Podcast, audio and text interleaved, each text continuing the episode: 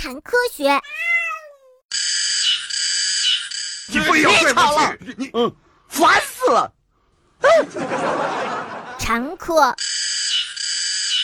一到夏天就唱个不停的蝉，它的嘴巴很像臭的姐的嘴巴，像注射针一样尖锐。雄蝉整天为了寻找另一半，不厌其烦地叫着。蝉长成成虫之后，还剩下一周不到一个月的存活时间，在这么短的时间内，要寻找到另一半进行交配繁殖，还真是有点困难呢。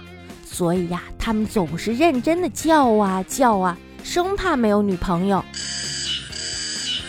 那么，我们现在来讲一个有趣的事情吧。江南和江北的蝉叫声是不一样的。人们呀，在开发江南地带的时候，种了很多的悬铃木。那时候呀，炸蝉常常聚集在悬铃木上生存。Really？由于炸蝉的领地很广，所以呢，其他的蝉不敢在周围晃悠。所以呢，江南有很多的蝉类里面最烦人的就是炸蝉。嗯，但是呀，江北地带除了悬铃木之外，也有很多其他种类的树种。所以呢，像蛙鸣蝉、惠姑蝉、麻蝉等等各种各样的蝉可以朝夕相处。还有一种昆虫，虽然不像蝉一样能够发出声音，但是呀，它们却属于蝉科。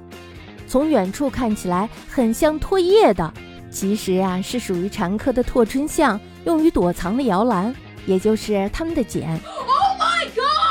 因为拓春象的茧很像泡沫，所以呢，它们被称作为末春象。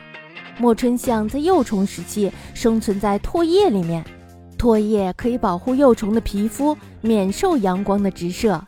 以后呢，如果在树枝或者是树叶上见到这种唾液状的东西，就扒开唾液看一看，很有可能见到拓春象哦。呃，这个还是不要了吧，怎么感觉有点恶心呢？万一要是谁真的朝叶子上吐了一口，怎么办呢？